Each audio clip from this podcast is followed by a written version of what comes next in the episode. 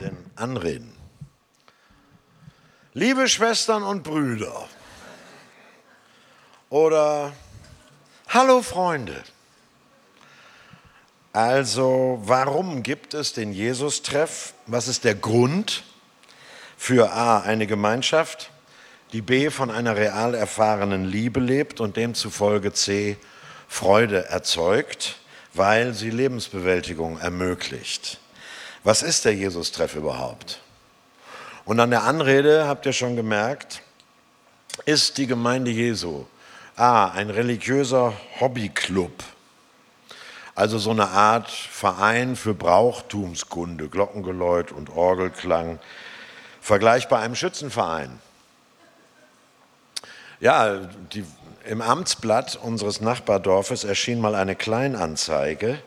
Reichenbacher Schützen laden ein, schießen lernen, Freunde treffen. Die wirklich. Ach so, ist das schön, ne? Wenn man nicht nur hört, wie der Groschen fällt, sondern auch, wie er vorher rollt. also, äh, die Wirklichkeit ist immer äh, lustiger als die Satire. Oder ist die Gemeinde B ein Interessenverband, ein strategischer Zusammenschluss von Morallobbyisten, die sich organisiert haben, um politische und kulturelle Ziele durchzusetzen, vergleichbar einer Partei oder Gewerkschaft? Dann müsste ich sagen, liebe Genossinnen und Genossen. Oder ist die Gemeinde C ein lockerer Freundeskreis? Mehr nicht. Neudeutsch Netzwerk, dem man sich mal zugehörig fühlt und mal nicht. Das erste Kapitel des ersten Johannesbriefs an eine Gemeinde, das ist der Text, den ihr eben gehört habt, die an der Bedeutung und der Wirksamkeit des Jesus von Nazareth zweifelt. Der erste Brief des Johannes an eine Gemeinde, die an der Bedeutung und Wirksamkeit des Jesus von Nazareth zweifelt, beantwortet unsere Frage erstaunlich einfach und radikal. Der Brief in seinem Gesamtzusammenhang sagt nämlich, ihr seid ein Leib. Ihr seid der Leib Christi. Eure Vorfahren, schreibt Johannes, haben Jesus noch, Zitat, mit eigenen Ohren gehört, mit eigenen Augen gesehen, mit ihren Händen betastet und ihn in seiner ganzen Menschlichkeit erlebt und erfahren, heißt es in Vers 1 und 2 des ersten Johannesbriefes. Aber seit er auferstanden ist und in einer jenseitigen Sphäre lebt und von dort wirkt, seid ihr die irdisch sichtbare körperliche Gestalt des himmlisch unsichtbaren Auferstandenen. Gott, Christus und Gemeinde sind eine Gemeinschaft. Also ihr, die Jüngerinnen und Jünger Jesu, die Nachfolger, die Schülerinnen und Schüler, ihr seid, Achtung, Gliedmaßen an einem spirituellen Organismus.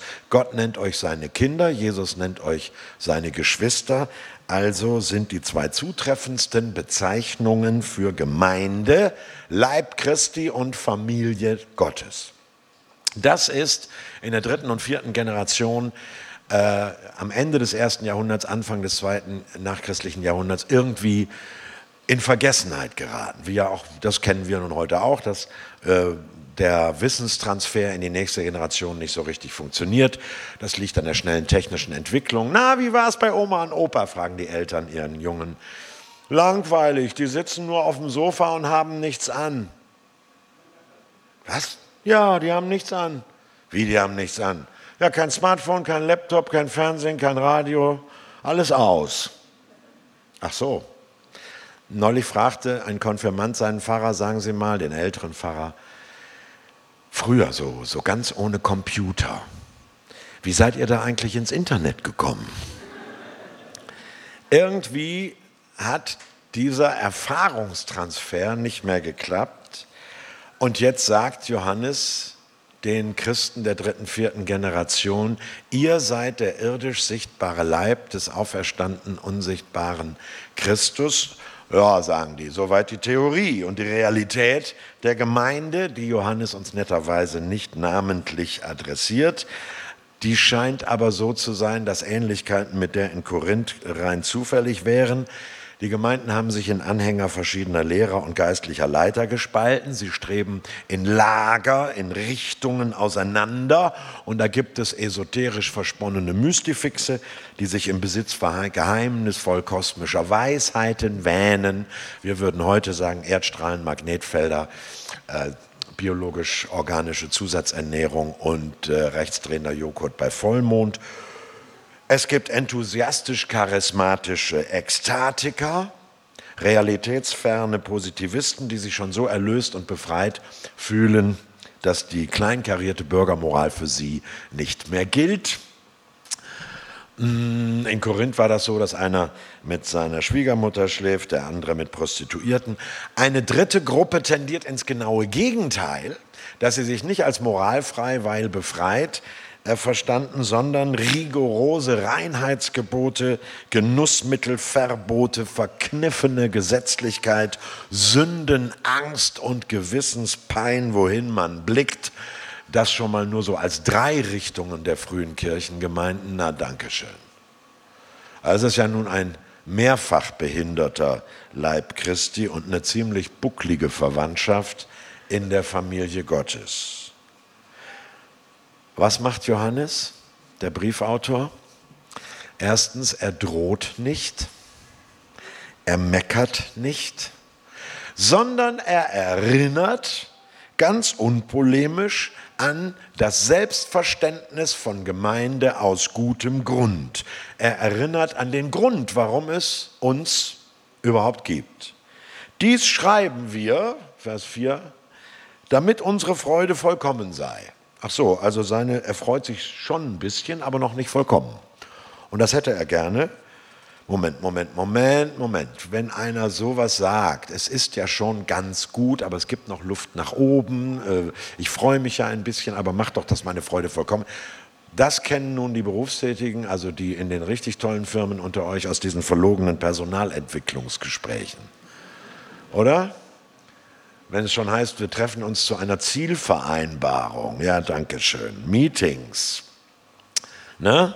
Erstmal schleimen, erstmal Honig ums Maul schmieren. Meier, was Sie hier abliefern, ist wirklich super geil. Und dann die blutige Nassrasur. Wie lange sind Sie eigentlich schon bei uns? Morgen mal nicht mitgerechnet. Nein, so macht es Johannes nicht. Im weiteren Verlauf seiner drei Briefe, die zu lesen ich empfehle, stellt er lediglich positiv klar, dass Gottes Gnade, wir haben es im ersten Lied der Band heute gehört, a, ein unverdientes Geschenk ist, das wir uns weder mit Rechtgläubigkeit noch mit bürgerlichem Wohlverhalten verdient oder erworben hätten. Gaben und Gnadengaben, natürliche Begabungen und geistliche Talente sind nichts, womit man prahlen und sich überheben könnte. Alles, was Einzelne oder Gruppen produktiv leisten und auf die Beine stellen in einer Gemeinde, ist ihnen geschenkt worden. Und daher kein Grund zum stolzen Vergleich, zum stolzen Neid, in welcher Gemeinde ist es geiler und wer kann dort besser singen, predigen oder moderieren. Johannes stellt klar, dass B alle in der Gemeinde, die gnostisch neunmal klugen und die meditativen Versenkungsmeister und die enthusiastischen Dauerjubler, dass alle in Christus einen soliden Grund besitzen, und zwar den einer unerschöpflichen Liebe. Das ist der Grund. Unerschöpflich, wieso? Weil es keine menschengemachte und von menschlichen Gemütskräften abhängige Liebe ist. Der tiefste und stabilste Grund ihrer Existenz ist eine Liebe, die uns ebenfalls wie die Gnade geschenkt wurde. Gemeinsames Fundament. Hm. Hatten die höchst unterschiedlich denkenden, glaubenden und lebenden frühen Christen des östlichen Mittelmeers. Übrigens alles Flüchtlinge. Apostelgeschichte, Stephanus Verfolgung und dann versprengen die sich über Syrien, südliche Türkei, Malta, Süditalien. Die Kirche ist eine Flüchtlingsbewegung, weshalb die Stadt Damaskus in der Bibel eine große Rolle spielt, Berlin und Dresden eigentlich gar nicht. muss man jetzt einigen Leuten mal wieder sagen, hatten diese höchst unterschiedlich sich entwickelnden, versprengten kleinen Christengrüppchen des östlichen Mittelmeers eigentlich was gemeinsam? Ja, ein rechthaberisches Überlegenheitsgefühl sich selbst gegenüber und tiefes Misstrauen den anderen gegenüber. Mal Hand aufs Herz, ist das heute anders? Katholiken, ah, die tun doch immer so mordheilig und dann sündigen sie im Karneval wie die Sau, weil sie in der Beichte ja alles schnell schwupps wieder vergeben kriegen, oder? Und das mit dem Zölibat und den Haushälterinnen für Priester, die halten die Moral so hoch, dass man aufrechten Ganges drunter durchkommt. Protestanten, naja, ich weiß nicht, sind die wirklich gläubig oder nur offen für alles? Evangelikale, das sind alles verkappte Fundis. Die verehren die Bibel als Strafgesetzbuch und würden Ehebrecher und Schwule steinigen, wenn man sie ließe. Charismatiker, ach, äh, die haben weder die Menschwerdung Gottes noch den Kreuzestod Jesu richtig verstanden. Die lobpreisen sich da ihren stets triumphalen König in eine Art himmlisches Neuschwanstein hinein. Also ich weiß nicht.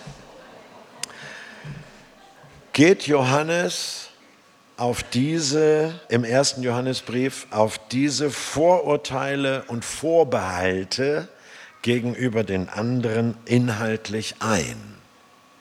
Diskutiert er die Unterschiede der Lehrmeinungen von der Sache her? Nein, er betont lediglich, immer und immer wieder übrigens, dass A, Jesus tatsächlich als Mensch gelebt und gelitten hat. Wir haben gesehen, gehört, erkannt, betastet, dass Jesus tatsächlich nicht nur irgendwie in einem geistigen Sphäre für uns gestorben ist. Er betont und erinnert daran B, dass eine zeitlos gültige Liebe Gottes sich darin bewiesen hat. Und wenn Sie jetzt sagen, oder du jetzt sagst, hä, wieso? Äh, dann muss ich kurz ein Parallelgleis fahren. 25 Jahre vor diesem Johannesbrief, über den wir reden, hatte das Briefschreiber Paulus schon mal als Verrücktheit beschrieben, als Gegensatz zwischen der vermeintlichen Logik und Weisheit der gut begründeten Lehrmeinungen und äh, äh Haltungen und der Verrücktheit eines gekreuzigten Erlösers. Steht im ersten Korintherbrief auch in Kapitel 1. Gott steigt herab. Moment, alle umliegenden Völker sagen, ein Gott wird kein Mensch wird als Flüchtlingskind geboren. Und alle umliegenden Völker und Vernunftgründe sagen, die Jungfrau kriegt kein Kind. Und dann stirbt er absichtsvoll stellvertretend für jemand anders, da sagen wir, das kann man gar nicht. Jeder stirbt für sich allein. Und dann heißt es noch, er aufersteht und der Verstand sagt, aus dem Grab steht keiner auf. Alles, was Christen verkünden, ist paradox. Jesus wird, Gott wird Mensch in Jesus Christus zittert vor Wut, zittert vor Angst, hungert, friert, lässt sich anfeinden und verleumden, leidet und stirbt einen qualvollen Foltertod. Und das ist verrückt, sagt Paulus. Klar, aber es ist dieser Jesus von Nazareth, auf dessen Kreuzestod wir uns berufen, wie auf einen Rechtstitel, indem wir sagen, wir sind Glieder an seinem auferstandenen Leib und das hat er für uns getan und er hat uns in die Familia Dei, in die Familie Gottes hineingeliebt. Er und nicht unsere Überzeugungen machen uns zu einer Gemeinde. Nochmal, er macht uns zu einer Gemeinde. Das ist der Grund. Nicht, weil ich mit der Mehrheit äh, irgendwie übereinstimme, nur solange wir uns nicht tiefer mit dem Thema beschäftigen. Dann wären wir eine Partei. Und wie lange das dauert, bis sie sich einigt, haben wir ja gerade. Martin Luther sagt crux probat omnia. Genial, in drei lateinischen Worten alles zusammengefasst. Crux probat omnia, am Kreuz wird alles gemessen. Weil nicht wir feststellen müssen, für wen er gestorben ist und für wen nicht, sondern weil er sich entschlossen hat, für alle zu sterben weil nicht wir bestimmen müssen, wen er besonders oder ein bisschen mehr liebt oder begabt oder mit seiner Gnade beschenkt, sondern weil er das bereits getan hat. Das ist der gute Grund um äh, den es in den nächsten Gottesdiensten hier im Jesus-Treff gehen wird. Wer Gottes Kind ist und wer nicht, das überlasst mal schön dem jüngsten Gericht am Ende der Zeit, sagt Paulus im ersten Korintherbrief, sagt Johannes in seinem ersten Johannesbrief, salopp zugespitzt, wenn ihr Menschen trefft, die anders glauben, anders denken und anders leben, als ihr es gelernt habt oder richtig findet, dann müsst ihr nicht jedes Mal den himmlischen Vater zum Vaterschaftstest bitten. Das hat natürlich Auswirkungen auf unsere moralische Prägung oder auf unsere ethischen Entscheidungen. Die können sich ändern. Ich erinnere mich lebhaft, als ich 20 war, Theologiestudent in den ersten zwei Semestern und zum ersten Mal hier in Schwaben bei einem gläubigen Winzer einquartiert war.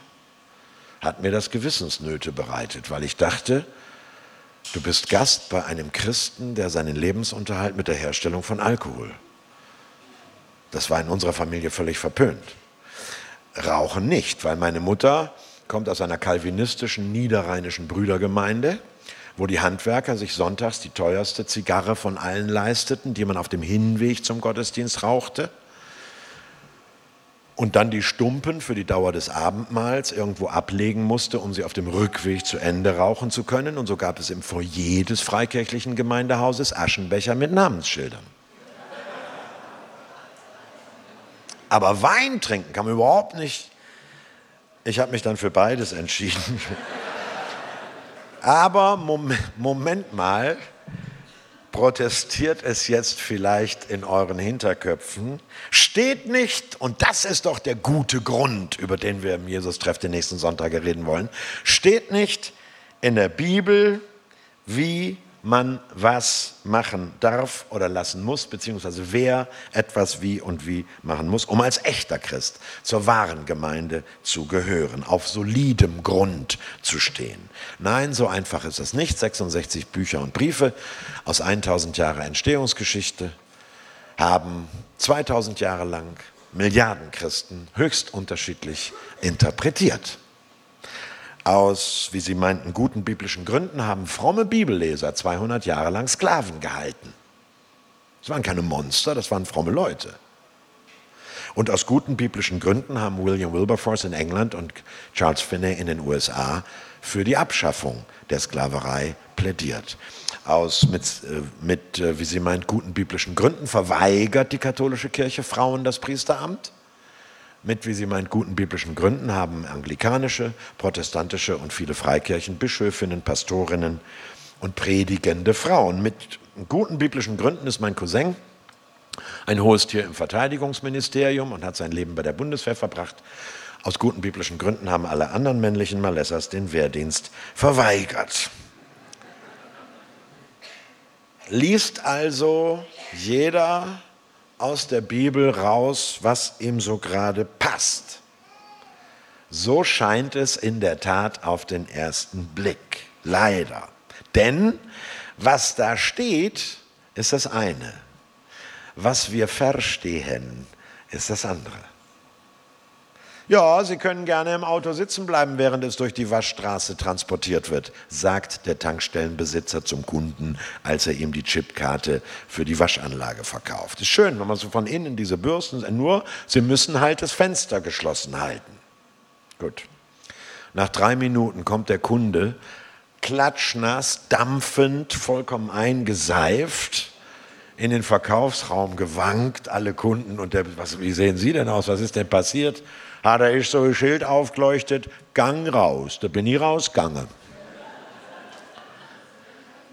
Was da steht, ist das eine. Wie ich es verstehe, das andere, denn mein Verstehen ist immer regional, kulturell, mentalitätsbedingt. Was hilft gegen unsere kulturell, regional und mentalitätsgetönte Brille beim Lesen der Bibel. Martin Luther, depressiv auf der Wartburg, die Dämonen der Melancholia hielten mich gar umfangen. Übersetzt das mal. Der hat einen Burnout. Philipp Melanchthon bringt ihm homöopathische Kügelchen auf die Burg aber die haben damals schon nichts geholfen. Und danach, na, danach bringt er ihm ein Neues Testament im neuen Griech, in äh, ediertem Griechisch. Erasmus von Rotterdam hat gerade das griechische ND rausgegeben auf die Burg und Martin Luther fängt an, aus purer Langeweile und einer Art Selbsttherapie das Neue Testament zu übersetzen und macht es von Dezember 1521 bis Februar 22 in elf Wochen. Das ist eine Art Schubumkehr. Der hat um sein Leben geschrieben. Von Martin Luther aus diesen elf Wochen, eine Sternstunde der Menschheit, haben wir die Fokussierung auf Jesus als den Schlüssel zur gesamten Heiligen Schrift. Martin Luther hat gesagt, Gottes geschriebenes Wort, die Heilige Schrift, ja, ist unser heiliges Buch, schon recht. Ist aber nicht vom Himmel gefallen, wie die Muslime es von ihrem Koran behaupten und die Mormonen vom Buch Mormon. Gottes geschriebenes Wort legt sich selbst richtig aus durch Gottes menschgewordenes Wort. Christus, er, der Auferstandene, ist der einzig passende, Achtung, jetzt kommt ein Fremdwort, hermeneutische Schlüssel zum Verständnis der Bibel. Das ist der Grund, auf, warum es Gemeinde gibt und auf dem wir stehen. Klingt kompliziert, wird aber im Lukasevangelium Kapitel 24 recht einfach erklärt. Zwei frustrierte junge Männer, die drei Jahre ihres Lebens für eine verlorene Sache engagiert haben und die sich jetzt sagen, so ein Quatsch passiert mir nicht noch einmal. Schluss aus, ich engagiere mich für gar nichts mehr. Ich gehe jetzt nach Hause, kaufe mir ein Sixpack und lege mich vor einen Tatort. Emmaus-Jünger heißen die, denn der Weg von Jerusalem nach Emmaus ist ein Abstieg. Und da gesellt sich ein zunächst unerkannter Mitwanderer zu ihnen und sie stochern in der Bibel herum und können sich keinen Reim darauf machen, warum Jesus so kläglich gescheitert ist. Und dann heißt es, er, der unerkannte Auferstandene, er öffnete ihnen die Schrift. Erst Jesus hilft uns, die Bibel richtig verstehen. Anders ausgedrückt, Christen lesen die Bibel von hinten her, nach dem Leben und Sterben und Auferstehen Jesu. Das heißt, kein Geh- und kein Verbot der Bibel kann mehr und darf mehr an ihm vorbei angewendet werden, so als hätte es ihn, seine Lehre und sein Leben nicht gegeben. Wer archaische Moralgesetze einer vorstaatlichen Nomadengesellschaft eins zu eins mechanisch ins Heute adaptiert anwenden wollte, den nennen wir zu Recht einen Fundamentalisten. Nein, sagt Luther, was Christum treibet, also er ist unser Schlüssel zum geschriebenen Wort Gottes, das ist unser Grund und deswegen können Christen, die wirklich Jesus als Grund ihres Lebens haben und die erfahrene Liebe und Gnade, keine Fundamentalisten sein, Rassisten sein, Sexisten sein oder Nationalisten sein. Hilft uns das heute, die Pluralität der divergierenden Frömmigkeitsformen und Lehrmeinungen auszuhalten? Dietrich Bonhoeffer meinte, ja. Zitat, wenn wir Leib Christi sind, bedeutet das, dass wir an der Weite des Herzens Christi teilhaben sollen in verantwortlicher Tat. Huch, Weite des Herzens Christi hören wir gern. Da winkt schon wieder die Freiheit. Und Bonhoeffer macht da keinen Punkt, sondern sagt in verantwortlicher Tat. Da winkt schon wieder die Verantwortung. Dieses Zwillingsperle, das auch Luther auf dem Reichstag zu Worms entdeckt hat, Freiheit und Verantwortung, kriegen wir nicht auseinander. Was ist, was, was meint Bonhoeffer mit verantwortlicher Tat? In echtem Mitleiden, das aus dem befreienden und erlösenden Leiden Christi quillt in echtem Mitleiden, Mitleidenschaft, Leidenschaft gern, Mitleidenschaft, hm. Freiheit und Verantwortung. Moment mal, es geht also nicht darum, ob man rechts oder linksrum in den Himmel kommt. Wir sind weder Religionsverein noch Moralistenlobby, wir sind kein Hobbynetzwerk und wir sind auch keine Partei, sondern der Jesus-Treff und alle Christinnen und Christen dieser Stadt sind in Mitleidenschaft gezogene. Wenn also nicht unsere Akzentuierungen dieser oder jener Schlagseite des Evangeliums, sondern das Kreuz Christi und die Mitleidenschaft mit allen Menschen das Entscheidende sind, dann stellt sich die Frage, welche Gemeinde ist die richtige nicht mehr.